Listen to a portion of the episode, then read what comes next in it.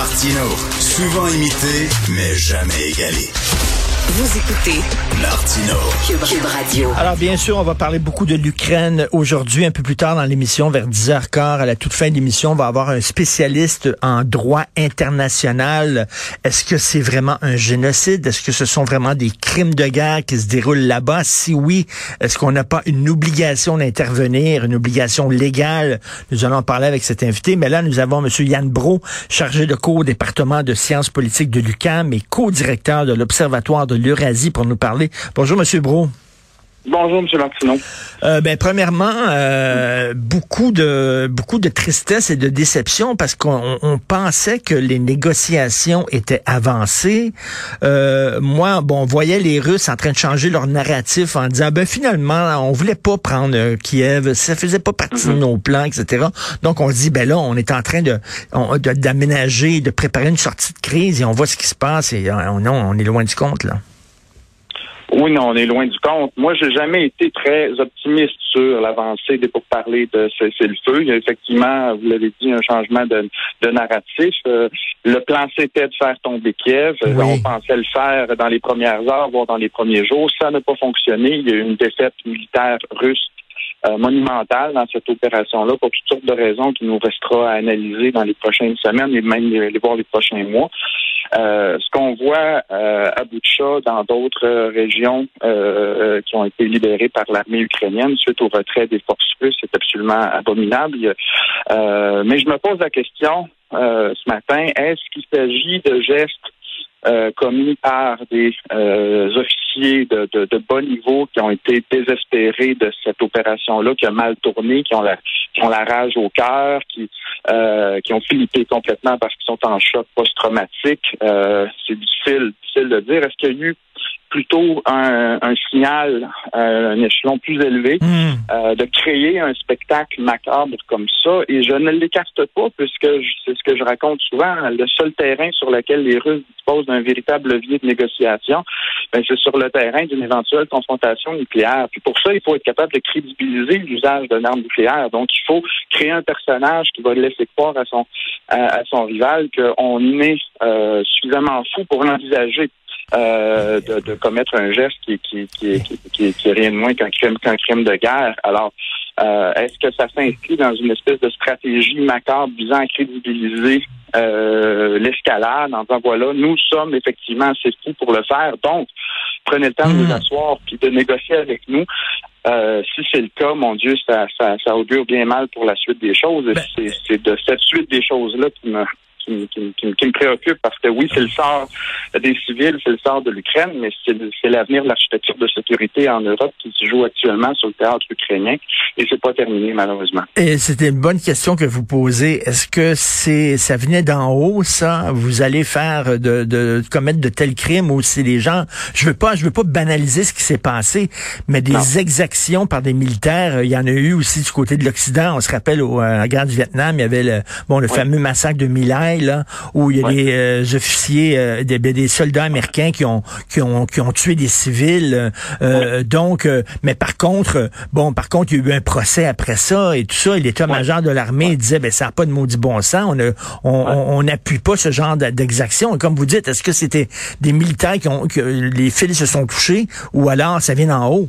C'est la question. Ben, on, on- est mal placé pour, pour, pour imaginer ce que c'est que le, le, que le, destin de, de, de, de jeunes Russes de 20 ans qui, qui viennent souvent des régions euh, éloignées, défavorisées, qui s'enrôlent dans les forces parce que c'est un emploi rémunéré qui va leur permettre de faire vivre leur famille, se retrouvent en exercice militaire pendant deux mois dans des tentes en Biélorussie, puis là, du jour au lendemain, on leur dit non, là, vous allez tirer l'artillerie sur vos cousins l'autre bord de la frontière et ces gens-là rentrent, ils pensent qu'ils vont être accueillis avec un certain soutien par la population. Ils s'aperçoivent que les civils ont déjà été armés parce qu'on a distribué des armes aux civils.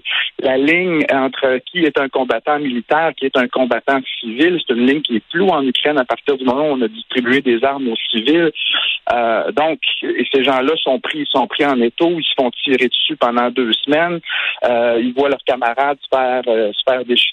Dans Mhm. quel état d'esprit ils sont Est-ce qu'on peut, dans cette situation-là, là, comme si j'essayais de, de- d'expliquer la logique d'un criminel de guerre, euh, euh, peut-être qu'effectivement, on a vu d'autres d'autres exemples. On pense aux soldats canadiens en Somalie qui avaient Oui, tiré sur des vrai. enfants. C'est vrai. Euh, je veux dire, quand on est sur le théâtre, là, ça se peut quand les neurones, il y a quelque chose qui flippe puis qu'on soit capable de choses qu'on imaginait impossibles.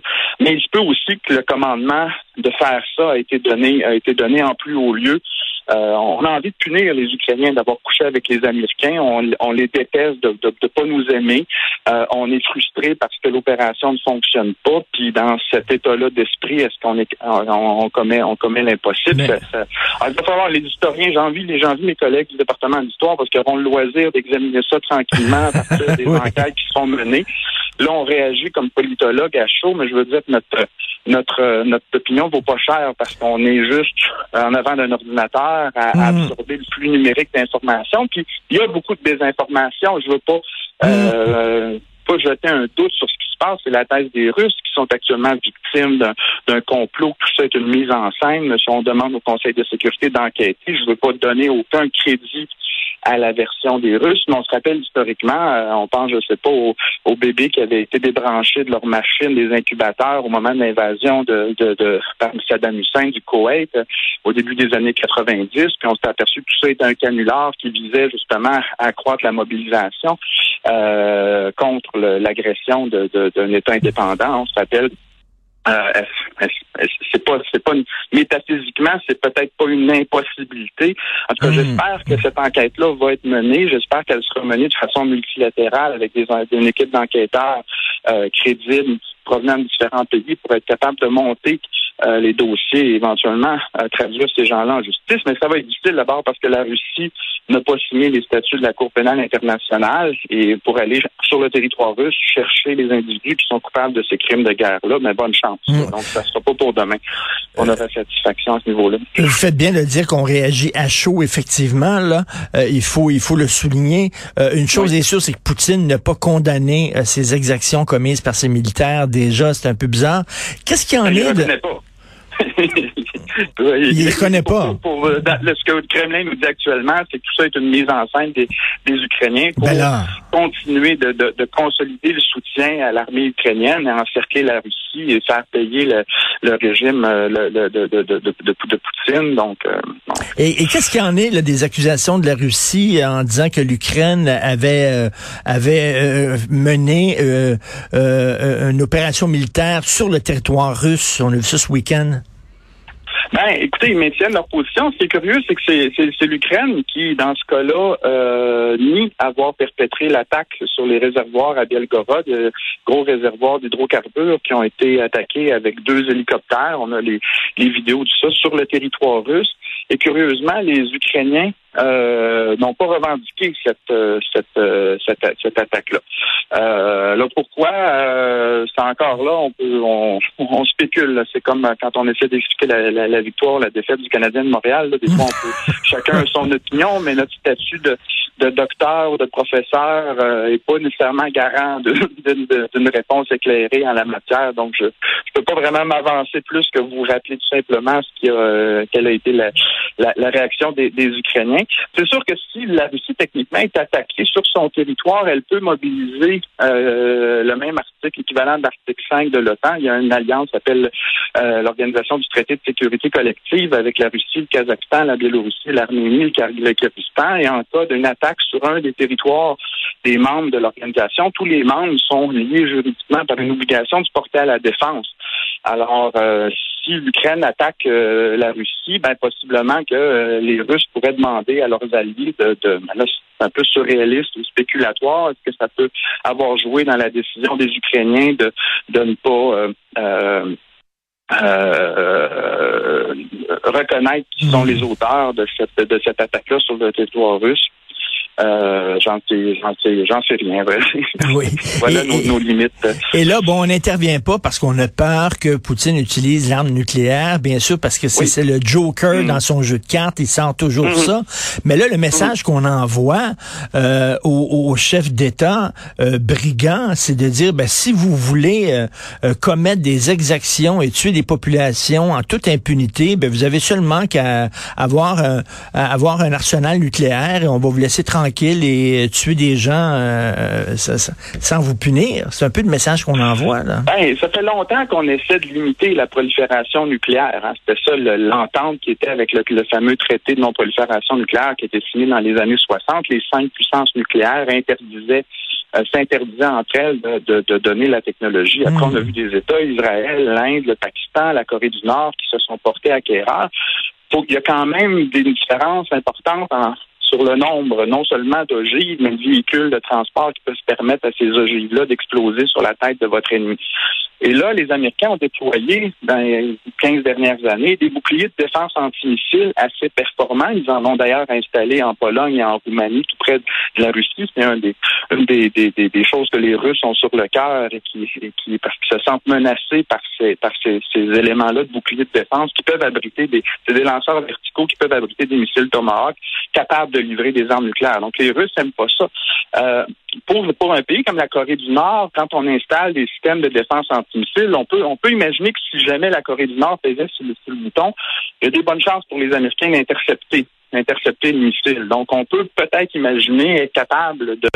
Euh, mais là, quand on parle de la Russie, on, on, on parle de 6 000, on parle de... Il y y a 1500 véhicules de, de, de, de transport intercontinentaux euh, de ces ogives-là. Et là, il n'y a pas un bouclier de défense antimissile qui peut euh, empêcher une attaque. Donc, le, le, le pouvoir dissuasif de ces armes-là est considérablement... Pas, ça appartient pas à la même catégorie. Là. La Russie ou la Corée du Nord, c'est pas une arme nucléaire, ça nous ça nous permet de faire ce qu'on veut. Mais là, dans le cas des, dans le cas de la Russie, c'est pas, c'est pas une arme, c'est pas 50 armes, là, c'est, c'est 6000 bombes. Puis ces bombes-là, euh, si on pense à Nagasaki ou à, à Hiroshima, mais ce qu'on a développé en, à l'époque soviétique, c'est des armes qui ont en, capacité de destruction, c'est à peu près 3000 fois plus puissant que ce qu'on a vu à Hiroshima. Ben, voyons donc. Euh, donc, donc, quand on quand on pense qu'on va aller faire le ménage en Russie, comme on l'a fait en Yougoslavie, de manière illégale, hein, soit dit en passant, il n'y avait pas d'aval du, du, Conseil de sécurité à l'époque quand on a attaqué ce, ce, ce, ce pays-là. Euh, mais là, s'attaquer à la Russie, c'est un autre c'est un autre game. Puis moi, je suis dans la gang des pas gentils ce matin qui ont envie dire aux nos politiciens, euh, on a une émotion collective très, mmh. très forte. On, a envie de donner une, une leçon mmh. Euh, on aimerait hein, finalement rien d'autre qu'un changement de régime. Biden l'a dit à Varsovie la semaine euh, la semaine dernière, mais on est dans un autre game là, et, et, et je, je, je, je, suis très inquiet de ce que, que cet, cet événement-là, à bout de chat, ben non seulement ça polarise l'opinion entre ceux qui veulent en faire plus pour l'Ukraine et ceux qui appellent à la prudence, comme je l'ai fait plusieurs fois mm. euh, en, en ondes, mais disons que la, la, position qui est la mienne devient de plus en plus difficile à tenir quand on regarde l'horreur qui est perpétrée contre les civils en Ukraine. Alors, euh, voilà. Je, comprends. Là, vous dites, on est émotif, faut mettre nos, émotions de côté et voir ça de façon un peu plus froide parce que euh, si on intervient, les risques euh, que ça, qu'il y ait une escalade sont vraiment très réels. C'est toujours très mm-hmm. intéressant de vous parler, Monsieur Bro. Je vous remercie beaucoup de prendre du temps de nous expliquer tout ça. Merci. Merci, Bonne journée. Monsieur Yann Bro, chargé de cours au département de sciences politiques de l'UQAM, mais co-directeur de l'Observatoire de l'Eurasie.